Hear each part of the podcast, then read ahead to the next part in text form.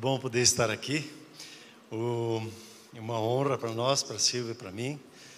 É, Felipe só esqueceu de avisar que nós também fizemos um casamento, né, Felipe? Amor, não foi verdade? Alguns aninhos atrás. Muito bom. Glória a Deus. Quando eu concluí o meu primeiro treinamento de três anos estudando Bíblia, eu tive o privilégio de ir numa escola em que nós passamos três anos lendo versículo por versículo e eu não, não conheço nenhuma outra escola que tenha essa prática, ler, estudar a Bíblia mesmo, versículo por versículo.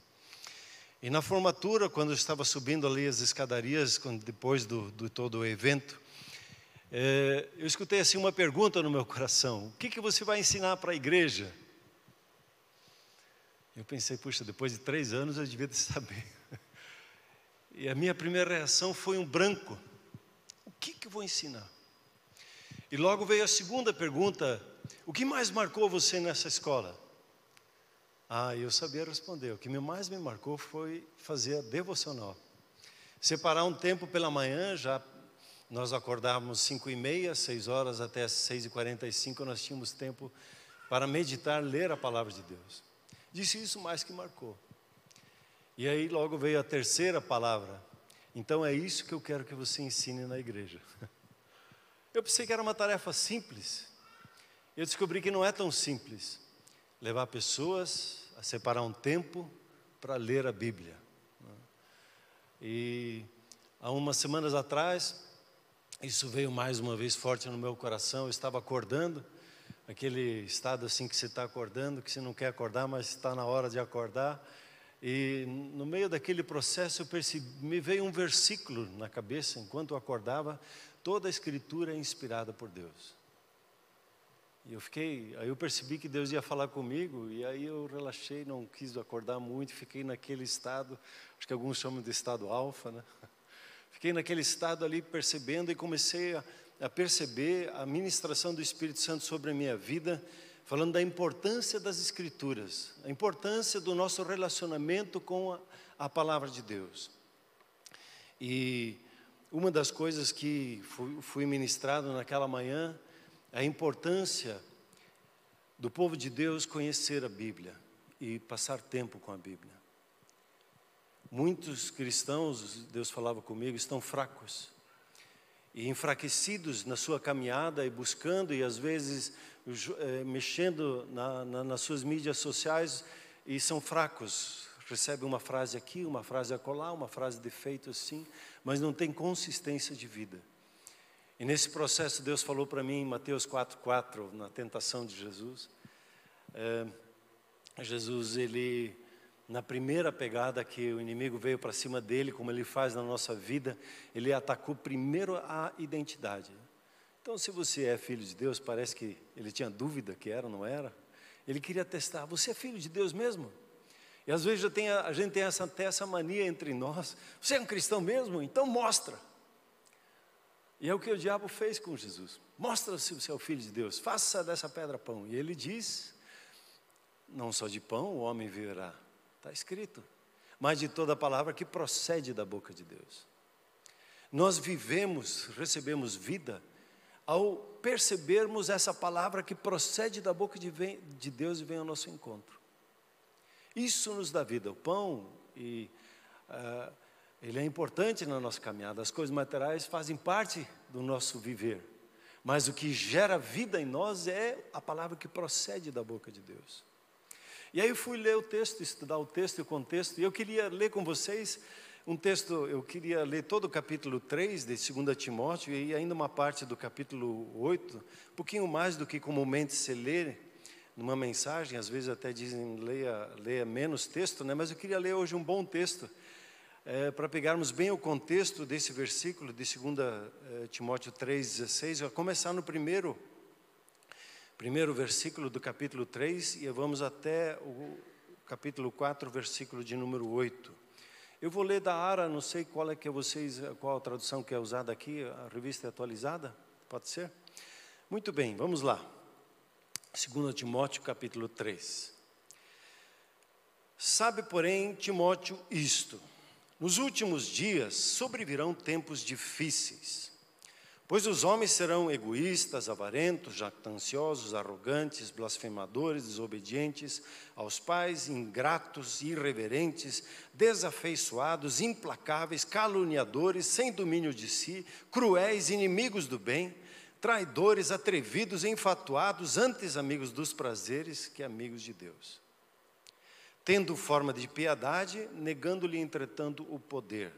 Foge também destes. Pois entre esses se encontram os que penetram sorrateiramente nas casas e conseguem cativar mulheres, mulherinhas sobrecarregadas de pecados, conduzidas de várias paixões, que aprendem sempre e jamais podem chegar ao conhecimento da verdade. E do modo porque Janes e Jambres resistiram a Moisés, também estes resistem à verdade. São homens de todo corrompidos na mente, réprobos quanto à fé, eles, todavia, não irão avante, porque a sua insensatez será a todos evidente, como também aconteceu com a daqueles. Tu, porém, veja, Paulo escreve para Timóteo, três vezes ele diz para Timóteo: Tu, porém, tens seguido de perto o meu ensino, procedimento, propósito, fé, longanimidade, amor, perseverança, as minhas perseguições e os meus sofrimentos, quais me aconteceram em Antioquia, Icônio e Listra. Ah, que variedades, variadas perseguições tenho suportado. De todas, entretanto, me livrou o Senhor.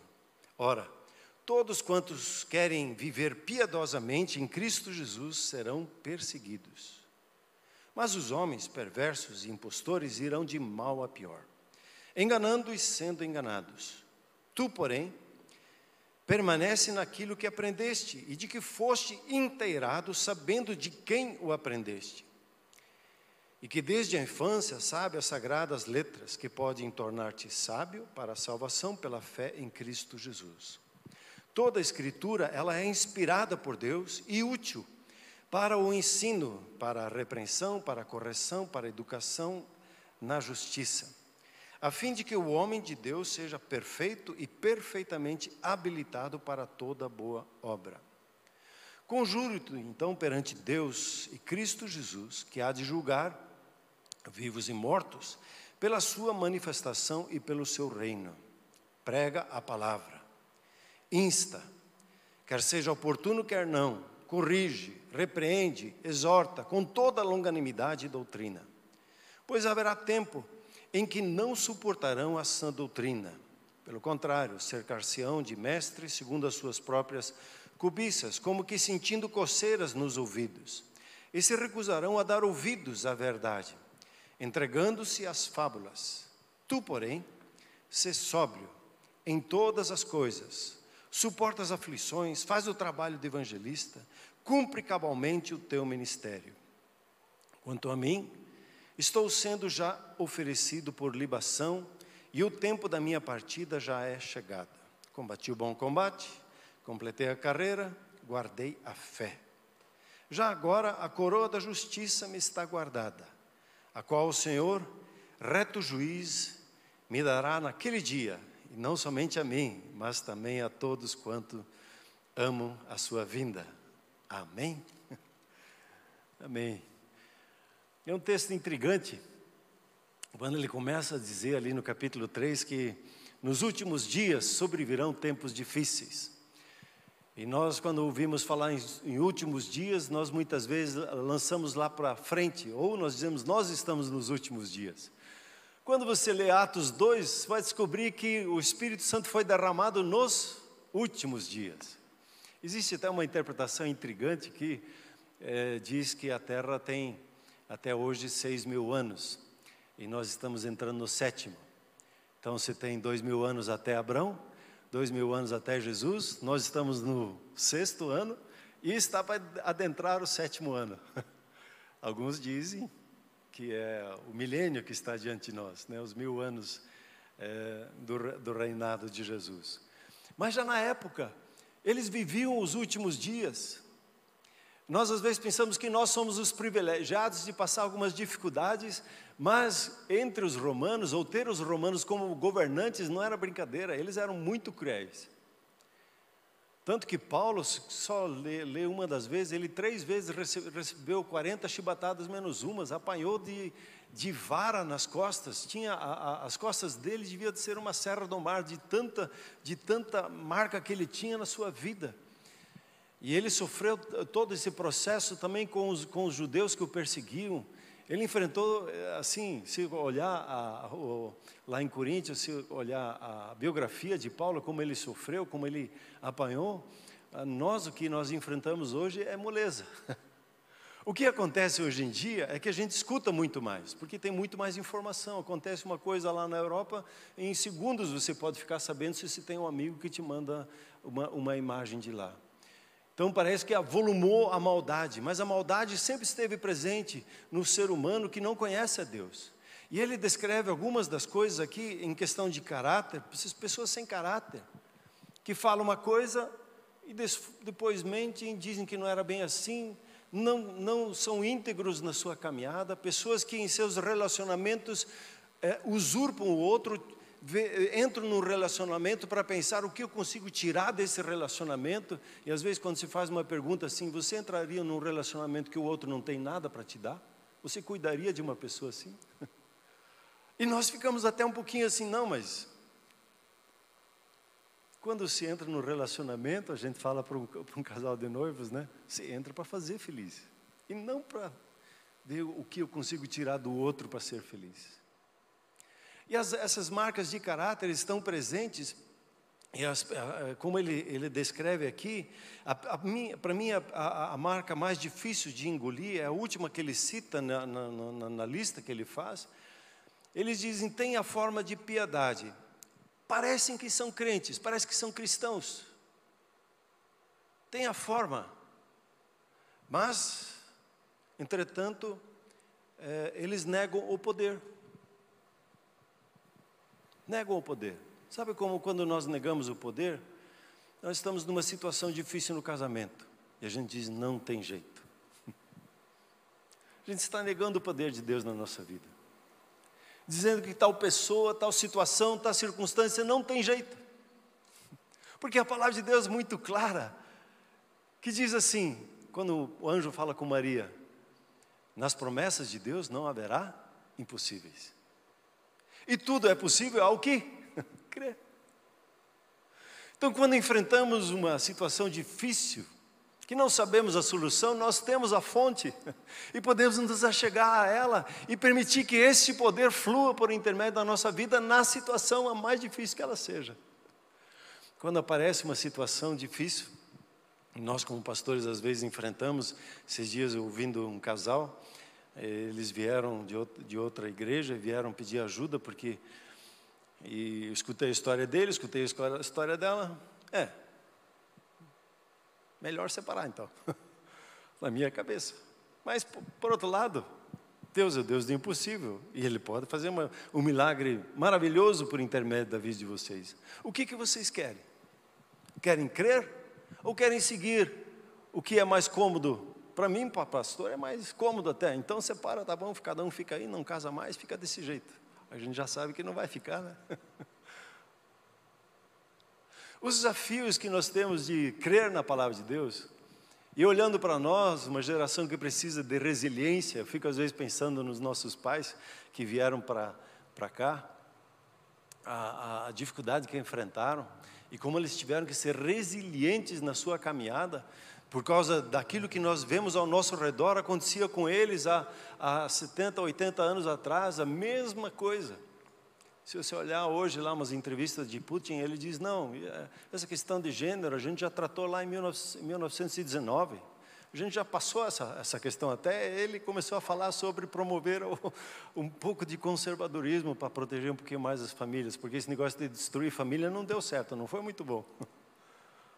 E os nossos pais foram resilientes, enfrentaram o que que, que, que foi necessário, mas creram na palavra de Deus, não negaram o poder de Deus nas suas vidas.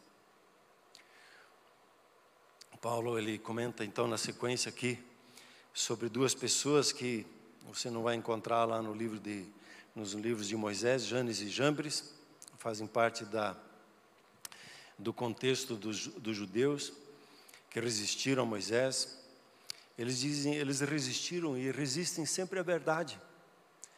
Sabe aquelas questões que às vezes a gente escuta assim, é mais, é, mas eu tive essa experiência, como que as nossas experiências fossem autoridade sobre nós, e não a palavra de Deus. A palavra de Deus sempre é autoridade, e nossa experiência sempre está submissa à autoridade da palavra de Deus. Nós normalmente invertemos isso. Uma vez eh, eu estava ministrando aula, e aí a minha, uma tia querida, eu, eu falei assim, a Bíblia, citando Filipenses 4, 6, diz, não andeis ansiosos. Ela disse, ah, isso não é possível. Aí ela, no meio da aula, ela não aguentou. É, a gente ri, sorri, mas a Bíblia ensina o que fazer quando está ansioso. A exercer gratidão, a exercer o reconhecimento que Deus está cuidando da gente e aí, quando a gente exerce isso, a ansiedade é tirada e a paz de Cristo, que excede nosso entendimento, guarda mente e coração, justamente que a ansiedade ataca. E nós não podemos resistir à verdade. A palavra de Deus é a verdade. O Senhor Jesus, a verdade é uma pessoa, ela está em Jesus. E ao reconhecer a Jesus como o Senhor na minha vida, reconheço que a palavra, Ele e a palavra são um, Ele é a palavra e a palavra é Ele.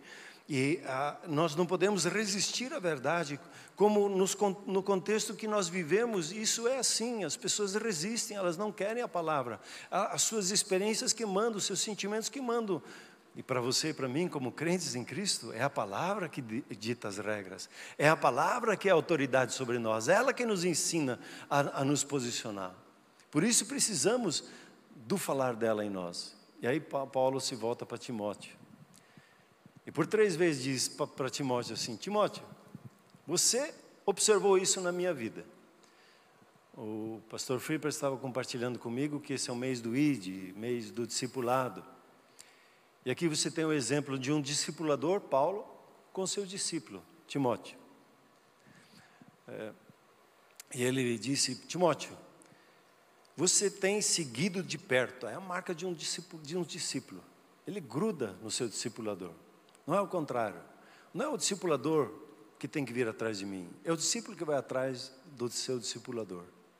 Atrás do seu apacentador, do seu líder. Procurando orar com ele, ter, ver os exemplos. E, e, e Timóteo, ele teve essa marca e reconhecida por Paulo quando diz: Você observou de perto meu ensino, meu procedimento, meu propósito, minha fé, minha, minha longanimidade, meu amor, minha perseverança, as perseguições, os meus sofrimentos. Você observou toda a minha vida, você olhou dentro dos meus bolsos, você viu como eu conduzo as minhas finanças, você viu como eu trato com pessoas que me agrediram, você, você viu como eu, eu venci cada uma dessas etapas. Timóteo, presta atenção. Você observou. O padrão que está no, no, ao, seu, no, ao nosso redor é esse, mas você tem na minha pessoa um outro, um outro padrão. E Paulo, como que do nada, ele, no meio da, da, da reflexão sobre a perseguição, ele, como que abre um parênteses. E esse texto nós normalmente não pregamos. Ele diz assim: ora, os que querem, todos quantos que querem viver piedosamente, a palavra piedade é andar com Deus. É, que, querem, que querem viver piedosamente em Cristo Jesus serão perseguidos. E nós estamos numa fase que nós queremos que todos nos agradem, que todos nos sigam no, no, no, no Instagram, no YouTube, aonde for. A gente quer ser boa gente com todo mundo e quer que todo mundo seja boa gente conosco. E Paulo não tinha esse tipo de preocupação. Ele pregava a palavra e às vezes tinha rejeição. Às vezes isso acontece na escola de uma forma simples, né? Ah, lá vem o crente, ah, lá vem o, cristão na escola às vezes é, é, é colocado de lado, ou na empresa, não recebe a promoção como ele gostaria de, de receber, porque ele não entrou nas conversas que é, são feitas às vezes nas empresas. E há uma perseguição, é assim. Não adianta querer é, é, viver a verdade no mundo que segue a mentira e está tudo bem. Vamos enfrentar as dificuldades, mas também sabemos que quando num, num, num círculo de homens você tem, é, é, excluído e pessoas riem de você, como um colega meu, ele disse assim, ele estava lá na cervejada e ele disse, não, não, não tomo cerveja, não, não quero.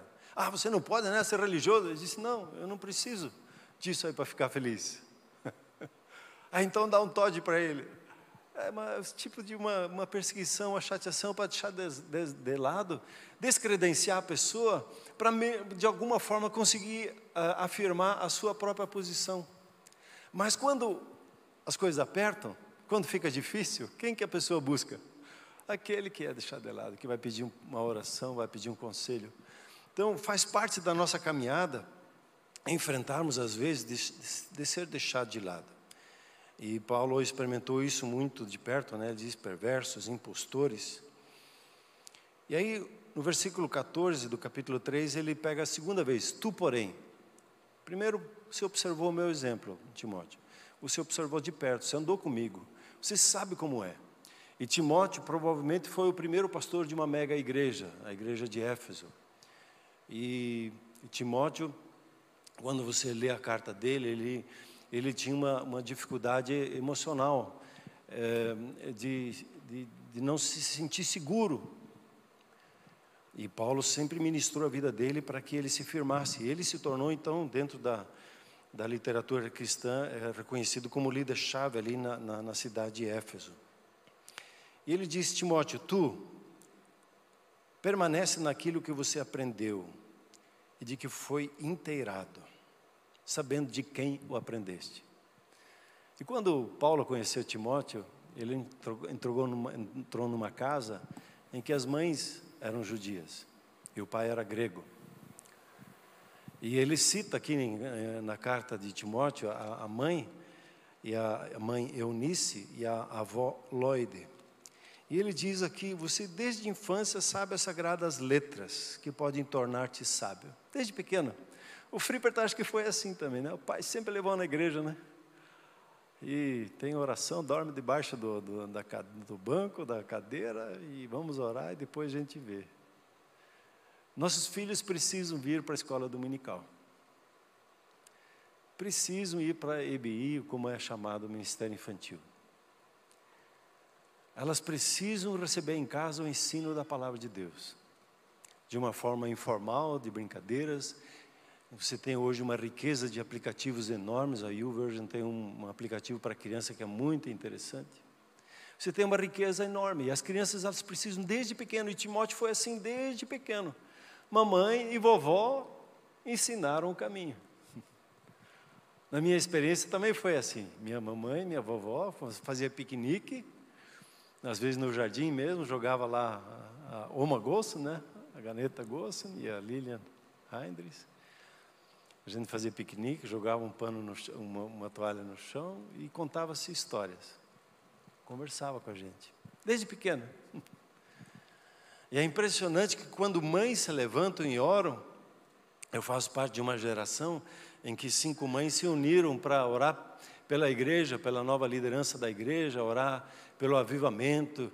E elas se reuniam toda manhã, elas, quer dizer, elas tinham horário nas manhãs, elas iam orar na, na igreja, elas mal sabiam que elas estavam orando pelos próprios filhos. Todos se tornaram pastores dessas mães, porque oraram. Mães que oram marcam seus filhos e ministram seus filhos. E Paulo mexe com Timóteo, ele disse: lá na sua lembrança de infância, você recebeu as sagradas letras, as historinhas de Davi, as historinhas, né? As histórias de Davi. Eh, nós lá na igreja não gostamos de falar palavrinha nem historinha, porque a palavra né? é história. É, de, da, da palavra de Deus, você recebeu, se tornou sábio. E aí Paulo ele entra debaixo dessa palavra, toda a escritura é inspirada por Deus. Uau! Eu, dentro dos meus estudos, teve um dia que eu tive que tomar uma decisão. Eu, eu estudei numa escola bem conservadora, com fundamentalista, teologicamente. Aí eu fui para uma escola bem liberal, onde tudo era relativo. Levei uns dois anos para me ajustar na minha caminhada em relação às Escrituras. Ou eu caminhava nessa linha de tudo é relativo, ou eu caminhava e reconhecia o fundamento que tinha recebido na palavra de Deus. Eu decidi naquele dia que a palavra de Deus ela não está debaixo dos meus pés para eu dizer para o que está certo, o que está errado. A palavra de Deus está sobre a minha cabeça para me dizer o que é verdade, como devo de proceder. Ela é minha autoridade. E nessa caminhada fui caminhando. A palavra de Deus é verdade, mas eu não sinto, eu não vejo, eu não tive experiência, a experiência do outro não foi bem assim. Tanto faz, a palavra de Deus é verdade. E as minhas experiências precisam se ajustar a ela. O meu pensamento precisa se ajustar a ela. Ela é a autoridade, ela é inspirada por Deus. Toda a escritura é inspirada por Deus. Graças a Deus pelo meu professor Heinz Weber, que incutiu isso dentro de mim. A palavra de Deus, ela é a verdade. Ela é inspirada por Deus. Quando você vai estudar esse texto inspirada, você clica lá no inspirada, quando você tem o, aplicativo, você vai ver que essa palavra inspirada, ela não, não está ali. Mas a palavra Deus, ela é uma palavra de conjugação. É uma palavra única que só aparece aqui no, no, texto bíblico. E ela fala que a, a palavra a, inspirada por Deus, ele, ele, o termo usado é o sopro de Deus. A palavra, ela é sopro de Deus. Quando se pensa sobre sopro, e o primeiro lugar na Bíblia onde que ela é mencionada, onde que você vai cair lá em Gênesis? Quando Deus sopra nas narinas de, Adão. O sopro de Deus, o que, que ele produz? Sempre produz vida. E é o que a palavra de Deus produz, ela sempre produz vida. Em dias quando estou abatido, cansado, eu sei que eu preciso separar tempo para ler a Bíblia. Preciso separar, deixa, me deixa sozinho lendo a Bíblia. E eu percebo logo a diferença que ela faz na minha vida. Porque a palavra de Deus, quando você percebe ela como sopro de Deus, a palavra que procede da boca de Deus, o que eu estou falando são, é sopro, né? Às vezes a gente até gosta um pouquinho né, com a idade ver essas coisas. o sopro de Deus na nossa vida é o que nós precisamos. Quando Deus sopra, eu, eu tenho vida. Eu sou alimentado pela, por, pelo sopro de Deus na minha vida. É o que Paulo fala aqui. E as escrituras, elas são intrigantes, porque são 1.500 anos de escrita, são 40 escritores, nenhum deles se contradiz. Um se complementa com o outro, nenhuma, nenhuma das características dos escritores foi tirada, foi deixado o jeitão deles. Mas só tem um autor, que é o próprio Espírito Santo de Deus, que é o sopro de Deus que veio sobre eles e que ensinou a eles ao que escrever. É o mesmo sopro que está aí na sua vida, que quer ministrar, tocar a sua vida e lhe fortalecer na, na, na sua caminhada. Quando você entende isso, nós precisamos romper com algumas mentiras em relação às Escrituras. Ah, é chato. Não é chato, é gostoso. Um dia, era volta de aula, né? E eu disse para as crianças assim na igreja: estudar é gostoso. Eu ganhei a atenção das crianças, mas elas desconfiaram de mim. Repete aí comigo: estudar é gostoso? Não é gostoso. Tenho duas netinhas, a mais velha, ela, ela respondeu mais fácil. Estudar é gostoso, tá bom, avô. Eu não gosto de estudar, disse a baixinha, a menorzinha. Aí fico cutucando, brincando com ela. A gente tem uma, uma, uma coisa com a questão de estudo, sei lá, deve ser a nossa estrutura de aprendizagem, que nos faz sentar numa cadeira e ficar ouvindo um professor. Mas estudar é gostoso, e a Bíblia não é difícil. Se você apenas abrir a Bíblia, e uma vez um jovem disse assim para mim, pastor, vamos abrir a boca de Deus. Está aqui, abriu a boca de Deus. Comece a ler. E aquilo que você perceber, comece a escrever. Você vai perceber como é, como é simples, como é natural poder escrever a Deus. Esses dias, Friperto, eu fui instigado nesse processo a escrever um livro. Deus está falando com você, é o título do livro. Está lá para ser pronto para ser impresso na próxima semana. Deus está falando com você. E uma das coisas intrigantes no falar de Deus e um, um dos meus capítulos ali é Deus faz perguntas. Sabe aquelas três, aquelas duas perguntas que eu recebi no começo, eu não, não, percebi na hora, pensei que era só uma coisa da minha cabeça, mas era Deus fazendo perguntas. E Deus, Ele trabalha com perguntas. Sempre pergunta. É uma maneira interessante de aprender com, com ele. A primeira pergunta que Deus faz é para Adão. Qual é que foi a pergunta que ele fez? Ele não perguntou para Adão, o que você fez? Que seria a nossa maneira de. Adão, o que você fez? Falei para não fazer, fez. Ele disse, onde você está? Como que se Deus não soubesse? E Deus faz perguntas não para que ele, porque ele tem curiosidade, porque é, é a dinâmica de ensino dele. Ele faz perguntas e nós aprendemos pelas perguntas que ele nos faz. Para Jeremias, ele perguntou: Jeremias, o que, que você vê? Está vendo? Aí ele, ele, viu um ramo de amoreira. Ele só diz: Eu vi um ramo de amoreira. Ele viu bem, respondeu certo. E aí Deus diz para ele: Eu velo sobre a minha palavra. Agora, como liga uma coisa com a outra, aí você vai pesquisando um pouquinho sobre a moreira e você vai descobrindo o que, que Deus vai falando. A, a, a Bíblia diz assim, lá em, em, Provérbios também fala isso em Deuteronômios, que Deus, ele, ele escondeu as coisas. E a, a, a graça dele é de esconder as coisas. E a graça do ser humano é de descobrir. Tanto que os cientistas ficam pesquisando, ficam descobrindo as coisas que Deus escondeu. E Deus escondeu no seu coração algo maravilhoso, que é o propósito dele. Só que ele não mostra assim já de cara, porque ele quer nos instigar a buscar, a nos interessar por aquilo que ele está fazendo na nossa vida, ou quer fazer na nossa vida.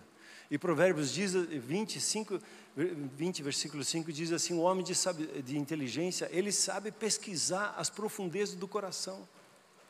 Então Deus colocou já no seu coração o propósito que ele tem na sua vida mas Ele quer que você descubra, que você vá atrás, que você pergunte, que você pesquise, que você entre como Timóteo num discipulado, se permita ser ensinado, trabalhado, porque Ele quer ensinar a sua vida. Toda a Escritura é inspirada, é sopro de Deus na nossa vida. E quando nós conversamos e percebemos ela falando conosco, ela gera justamente vida em nós. Outra coisa intrigante quando diz aqui toda a escritura é inspirada por Deus e útil, essa palavra útil, nós pensamos logo em utilidade, alguma coisa que é útil, não. Mas a palavra ali é lucratividade. Quem gosta da área de finanças, hoje em dia se usa o termo ROI, né? O retorno sobre o investimento. O investimento que você coloca em se debruçar na palavra de Deus, lê-la, esse tempo tem um alto retorno. O melhor retorno que você pode ter na vida, quando você separa tempo para estar com Deus e permitir que Ele fale na sua vida. Essa é a utilidade dela. Ela traz um retorno extraordinário. E aí ele fala desse retorno. No ensino, vai dar compreensão das coisas. A repreensão, é, quando estou com um pensamento errado. Né? É, um dia, Acho que eu já falei uma vez esse exemplo aqui, eu sempre uso ele porque foi emblemático para mim, né? Eu repreendi minhas filhas e as três meninas, eram menorzinhas, assim, deviam ter lá é, seis, oito e dez anos. E elas tinham feito algo errado, eu repreendi, só que eu levantei muito a voz, eu gritei com elas. E aí eu fechei a porta, deixei elas presas, presa, né, no quarto e desci a escada do sobrado. Quando cheguei na metade, veio a palavra de Deus para mim, dizendo assim: É assim que eu falo com você?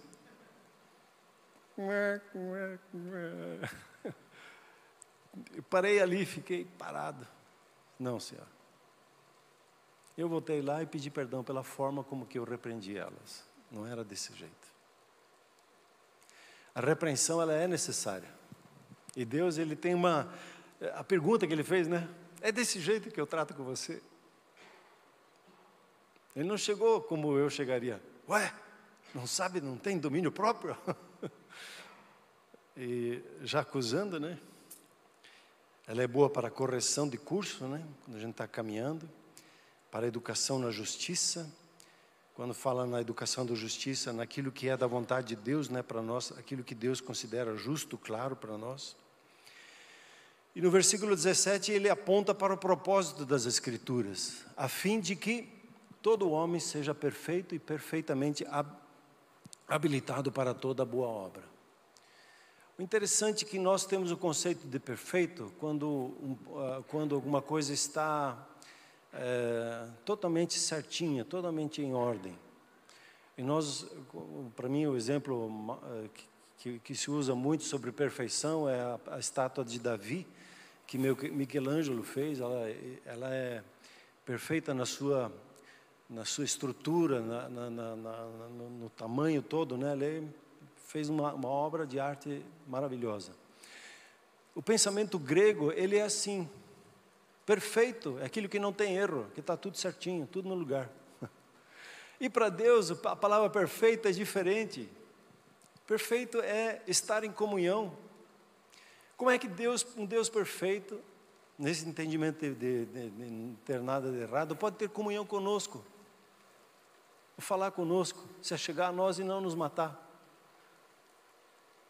O conceito de perfeição é quando você recebe a, ao Senhor Jesus como Senhor da sua vida, você é trazido para a comunhão, para o relacionamento. Quando você vive o relacionamento da unidade com o Pai, com o Filho, com o Espírito Santo, eh, Coríntios fala assim que quando nós recebemos ao Senhor Jesus, né, é, nos unimos a Ele, nós nos tornamos um só espírito com Ele, nós entramos nessa comunhão, nesse relacionamento. Esse ambiente de relacionamento é o, é o ambiente da perfeição, da unidade do Pai, do Filho, do Espírito Santo, e você é inserido nessa unidade. É a oração de Jesus no capítulo 17 de João. E quando nós, a palavra de Deus nos traz para esse seio de relacionamento, e nós nos tornamos perfeitamente habilitados para toda boa obra, por quê? Porque o Espírito Santo que habita em nós vai, vai nos capacitar a cumprir com as tarefas que temos que cumprir, seja como empresário, seja como um pai, como uma mãe, seja como o líder de uma área de, onde que nós estamos inseridos, como um professor, como uma professora, nós estamos habilitados por Deus, porque é Ele mesmo que opera em nós. Quando Deus nos dá tarefas e estabelece o propósito dele em nós, ele nos dá o próprio Espírito dele. Dando para nós o próprio Espírito dele, o que, o, que, o que acontece? Deus confia não na nossa capacidade humana, ele confia na habilidade do Espírito Santo que ele coloca em nós. Apenas espera que a gente coopere com ele. Apenas espere que a gente esteja disposto. Esses dias eu estava num grupo de pastores e aí pediram, vamos orar então. Aí há uma senadora. Pastor, você pode orar? Meu primeiro sentimento é quem sou eu para orar por tal pessoa. Eu vou orar, a pessoa não vai gostar muito que eu vou orar.